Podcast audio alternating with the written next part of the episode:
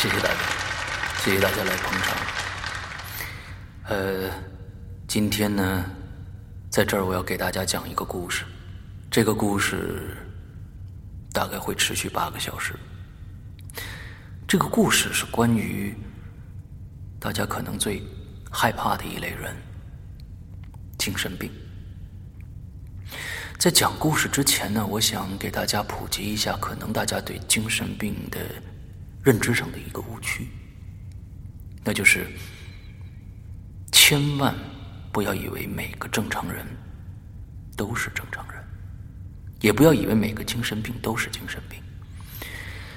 呃，比如现在坐在您旁边的那个朋友，他正常吗？你不要轻易下结论。你自己正常吗？你也不要轻易下结论。而我正常吗？你更不能轻易下结论了。现在，我想假设一个问题给到大家：假如一个你最信任的朋友告诉你，你今天听完我讲的故事以后，你就会精神失常，变成一个疯子，然后。他把一张入场券放在了你的桌子上，就走了。问题来了，请您选择：第一，来到现场，匆匆的听一耳朵，就赶紧走；第二，根本不来，拿起桌子上的票就撕了；第三，听完前七个小时的故事，最后一个小时我不听了。第四，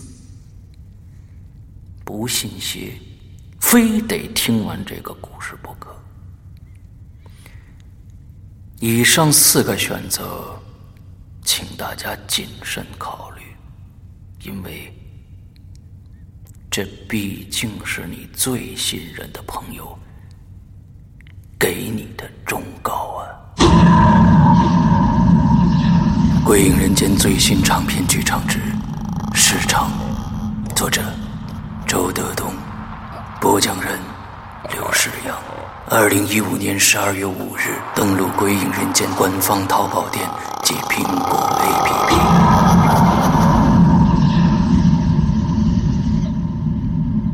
你敢听完这个故事吗？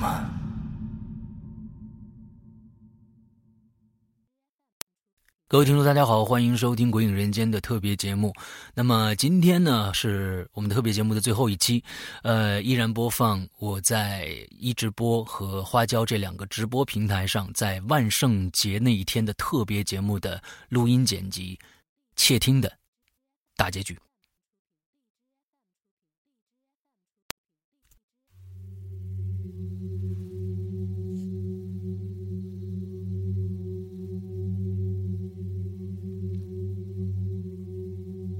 孙太太死了。如果陈伯说的是真的，那么我每天每夜在收音机里听到的那个女人的声音，又是谁发出来的呢？那样淡淡的、黯然的、事不关己的声音，是从哪儿发出来的？陈伯见我的脸色不太好看，就柔声的安慰道。孙先生啊，很爱他的太太，以前他们关系就非常的好啊。不过去年的一场车祸呀，这孙太太不幸就去世了。以后啊，孙先生就辞去了工作，整天把自己关在屋子里，哪儿也不去了。这还有人说呀，他已经因为伤心过度疯了。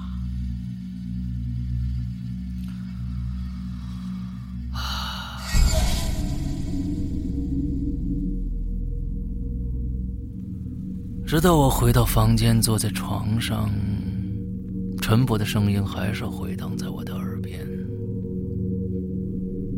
我不敢置信的扭开收音机，调到三零一孙先生家，只听到里边传出孙先生絮絮叨叨的声音：“哎呀，你不要穿这件花色的上衣，好不好啊？不好看呐。穿粉红色那件怎么样啊？哦，哎，你现在是真挺乖的，特别容易听我的话。要是以前你也这样认真听我的话，可就不会在那个雨夜坐什么出租车出去。也许你现在还能陪在我身边呢。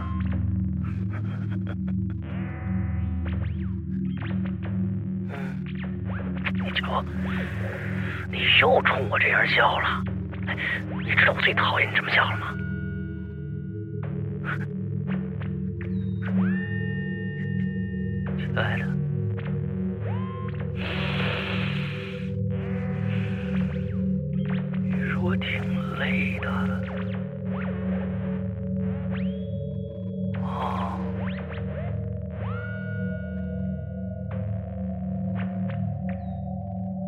孙太太回答的第一句开始，直到最后一句，我逐渐从担忧、害怕、恐惧转为了了然和不可置信。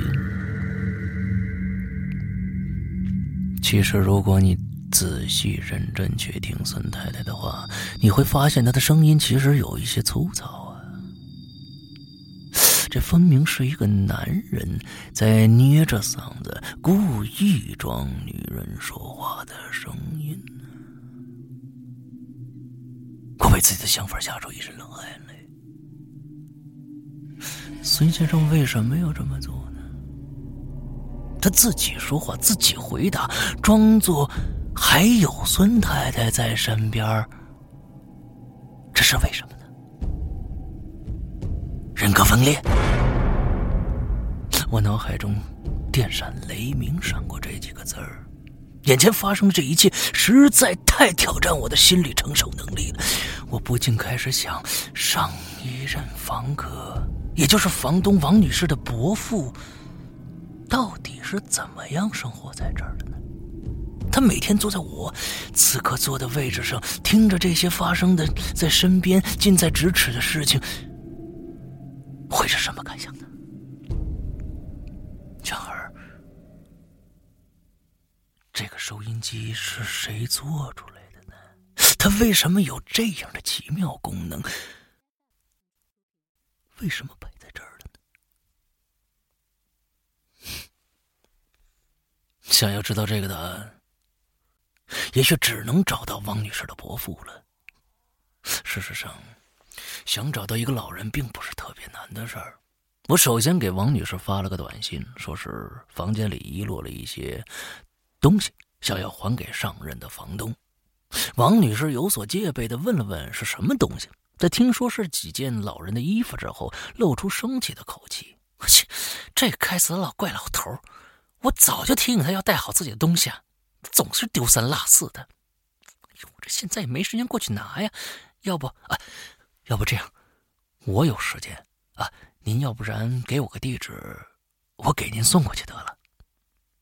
哎呦，嗯，那就麻烦您直接送到我伯父的疗养院去吧。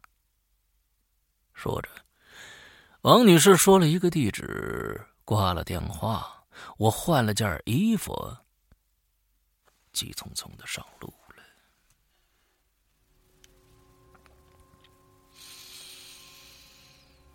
嗯。疗养院在市区的另一边风景算不上优美，但好在安静，说明了要找的人。护士点点头，啊，你是他们家里人吧？看着我茫然的表情，他继续说：“哎呦，这王伯伯也怪可怜的，无儿无女，亲戚朋友也从来没人看过他，你还是第一个呢。”他顿了顿，继续说。哦，对了，麻烦你啊，把钥匙、腰带之类的东西，啊，这些东西可能成为凶器，这些东西都交给我。这个呀，是患者强烈要求的。如果他看到这些东西，会受到刺激，性情大变的。所以，请你合作。虽然我很不解，但还是一眼把身上所有可能成为凶器的东西交上去了。护士把我上下打量了一番，在前面带路，引我进了楼道尽头的房间。这房间不大，墙壁都被刷成了纯白色。房间里只有一张靠着墙摆放的床和门前的一扇拉门大衣柜。一个穿着蓝色条纹病号服的白发老头正坐在床上，出神的看着窗外的景色。护士冲我浅浅一笑：“这位就是王伯伯，你们慢慢聊吧，啊，但是你不要刺激他啊。”有什么事马上喊我。然后呢，就轻松的退出了房间。听到门关闭的声音，坐在床上的王伯伯慢慢把头转过来了。他看了我一眼，嘴角上含着孩童般淘气的笑容。我正想说什么，他却伸出一只手指竖在唇边，做了一个噤声的手势。嘘，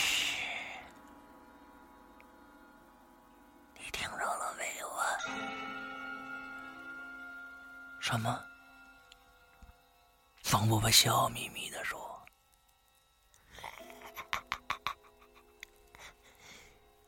隔壁有人说话呢。”你在他们说什么呢？说什么呀？他们杀人了，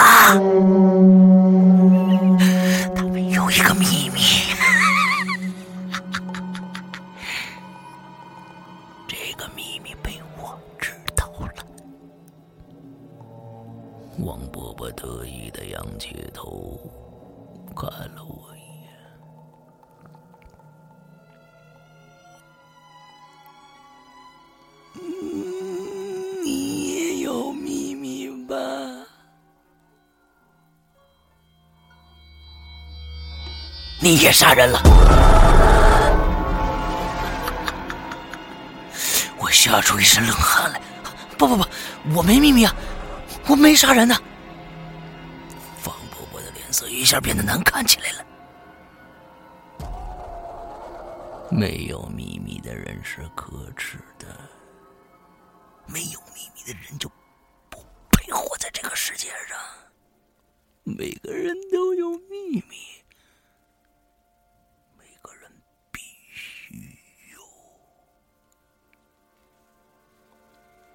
啊，你也有秘密吗？王婆婆诡异的笑了一下，我当然有秘密了，而且我还知道你也有秘密，你撒谎了，因为你杀人了。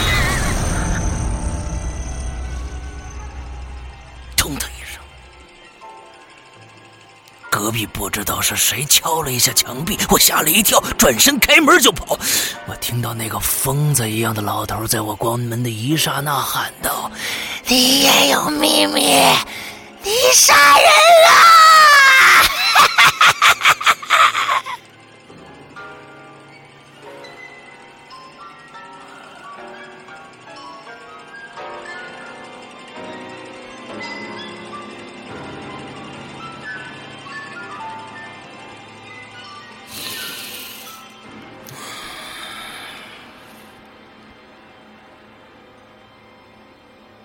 惊慌失措的打车回家，到了楼下的时候，一零二的老太太正牵着她的狗散步呢。几天不见了，那只凶恶的白狗似乎长大了许多，冲着我咧嘴，凶狠的叫了几声。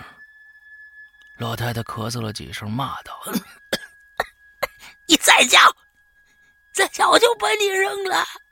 那个小鬼天天抓着你。”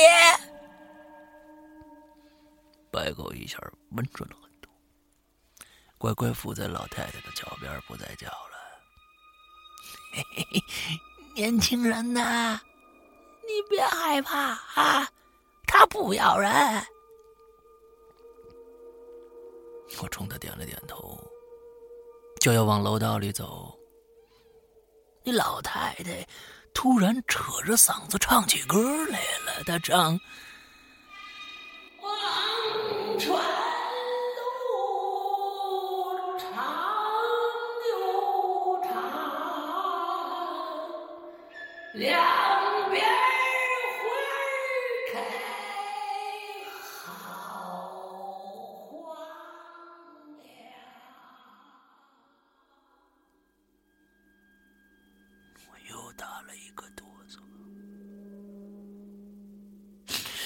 这时，一零一的大门开着，四个民工正扛着行李往外走呢。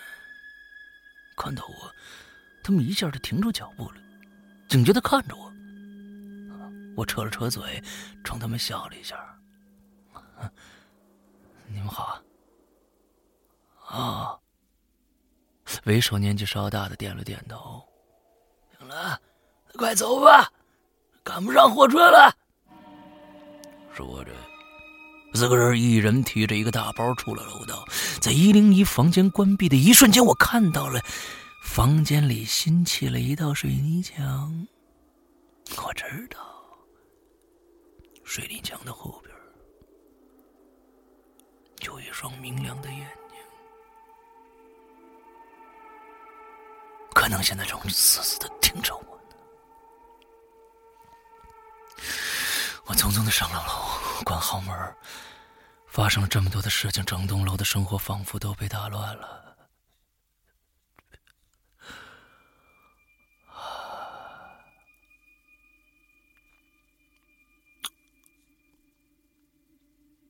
只有庞先生，还按部就班的过着自己的生活。没有出过一点的乱子。四点五十分，他打开门扔垃圾；七点，他打开电视机收看新闻联播；七点半，他关掉电视，叮的一声打开打火机；八点，他准时睡觉。就连对门的案件，似乎对他也一点影响没有。小区里有人说，庞先生啊，根本就不是人。他是一个拧着发条的机器，而孙先生一如既往的自言自语说：“亲爱的，一零一那几个蠢民工已经连夜逃回老家了，楼下的庞先生还是个机器人一样在那儿生活着。哎，你觉得他们活得有意思吗？”嗯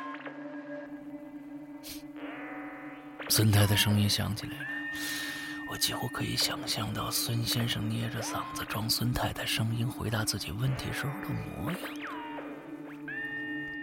你觉得精彩？其实你是想说，只要能活着，就很精彩，对吧？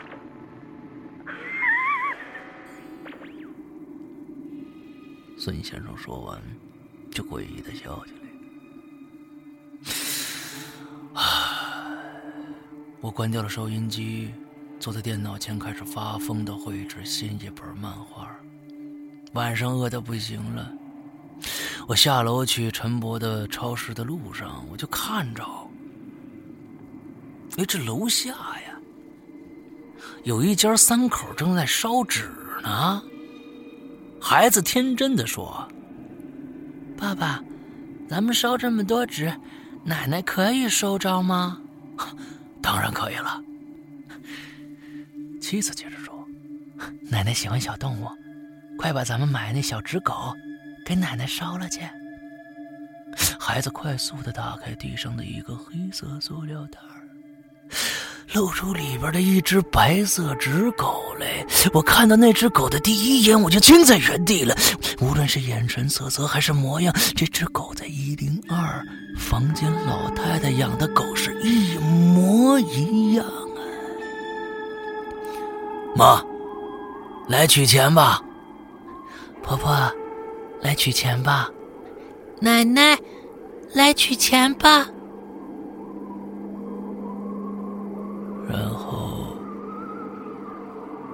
在火焰旁边，我看着一零二房的老太太弓着身子，慢慢的走到火堆前。那只白色的小狗就在他脚边，看到旺旺的火，冲上去了，叼出厚厚的一堆钱来。那个老太太抬起头看着我，笑起来了，嘴里还叫着：“嘿 嘿年轻人。”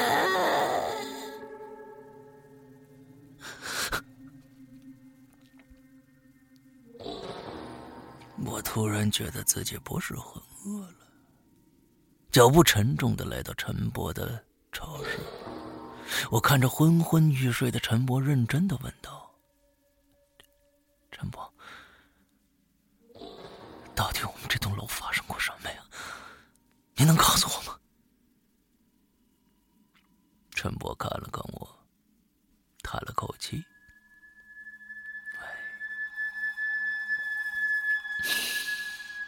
其实你也应该听说了吧？啊，这栋楼……”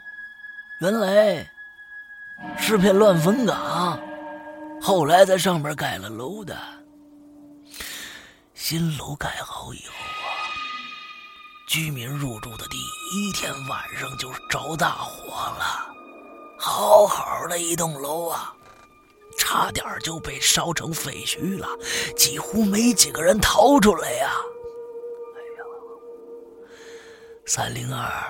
也就是你现在住那房子的房主老王，因为惊吓过度，从那以后啊就浑浑噩噩的净说疯话，大家都觉得这儿不吉利，于是啊搬走的搬走，卖房的卖房，现在住的人呢，大多是后来搬进来的人了。走，对了，还有一零二那老太太。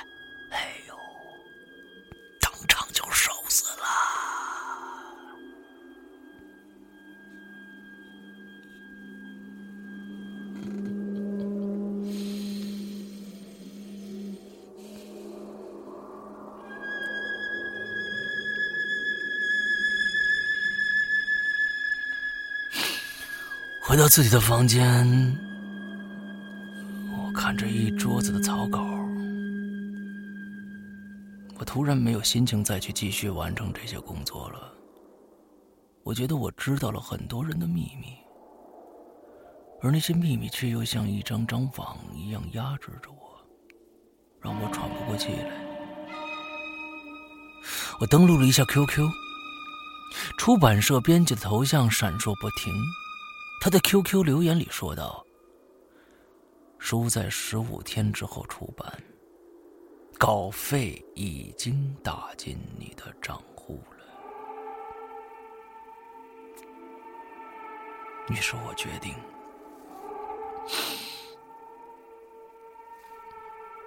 我得搬家。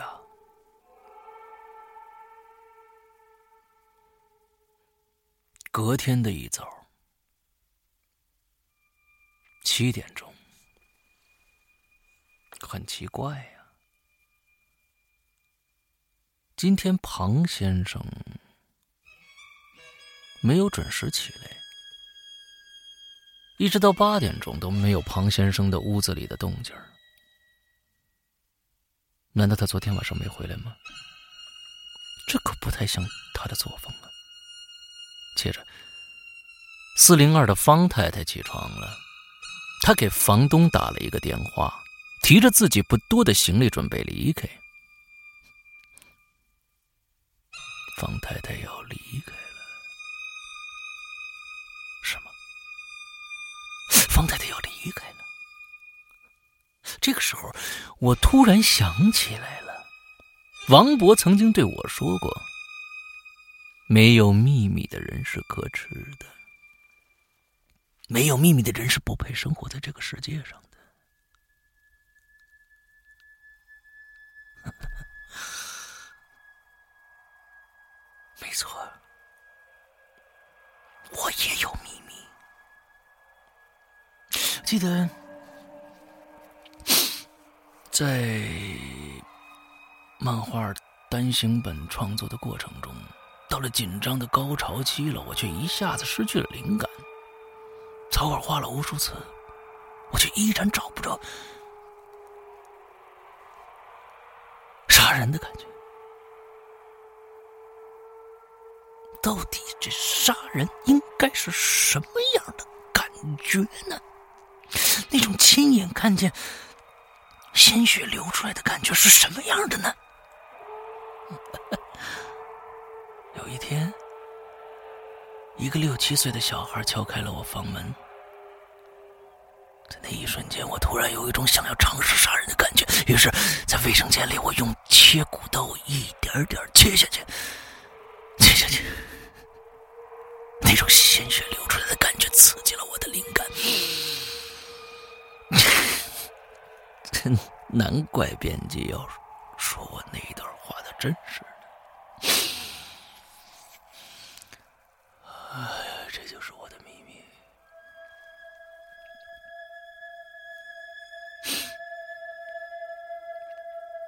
在准备搬家的前一天，我突然萌生了去探望王波的想法。我想看看那个神经病的一样的老头子此刻在做什么呢。我打车来到疗养院，负责值班的护士礼貌而又客气的对我说：“啊，嗯，您来晚了。王博已经通过几个专家的测试了，被确定康复了，今天早上出院了。出院了？谁来接的他呀？”护士被我愣问愣，反应了半天才说：“呃，是一位男士。”文质彬彬的，说是王博的外甥。外甥，文质彬彬的，不知道为什么，我的脑海里出现了二零一庞先生的脸庞。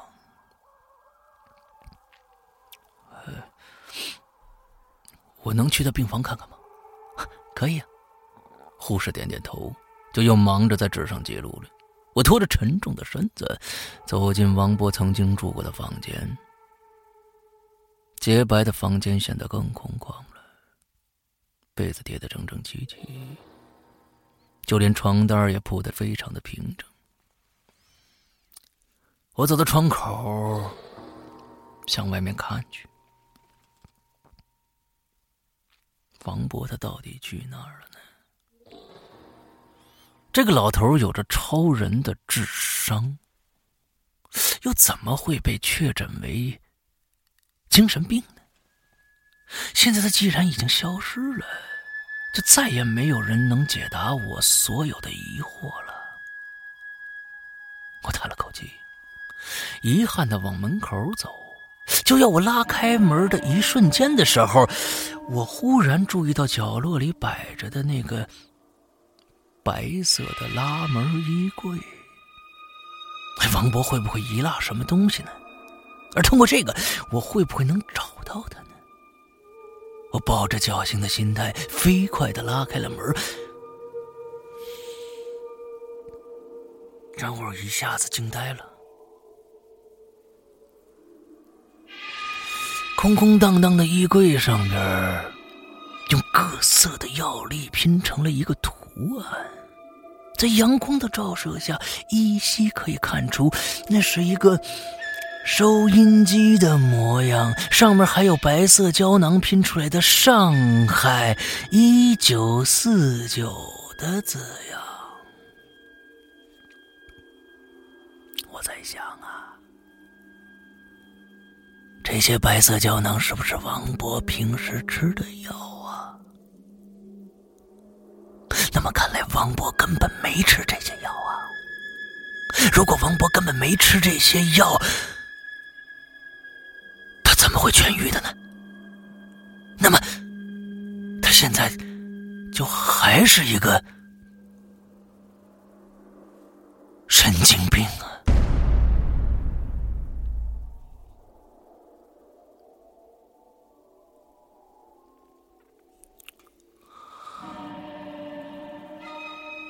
回到了家，东西都收拾好了。这个房间再也没有一点点值得我留恋的地方了。我看了一眼那个孤零零的床铺，接着呢，我小心翼翼的蹲下身子，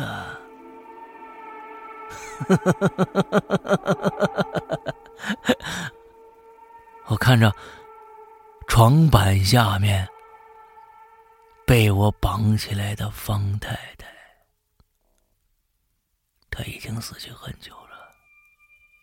青黑色的尸体外面套着她那件鲜红色的毛衣。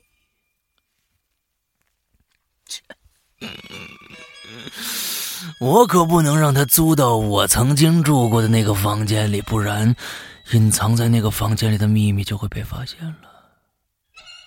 于是。在他拎着行李下楼的时候，我用一些非常简单的理由把他叫进我的房间里来。其实理由很简单，例如关于陈太太的黑色小皮箱，例如咬死方先生的黑斑毒蛇，而且想要杀死一个魂不守舍的女人也是很简单的。确实。我瞥了一眼收音机，然后轻轻的扭开，转到二零一房间。庞先生的屋子里一片死寂呀，他和王博去哪儿了？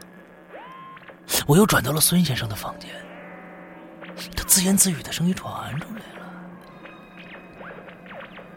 亲爱的咱们隔壁房间的人也有秘密，你都了解清楚了吗？我呆住了。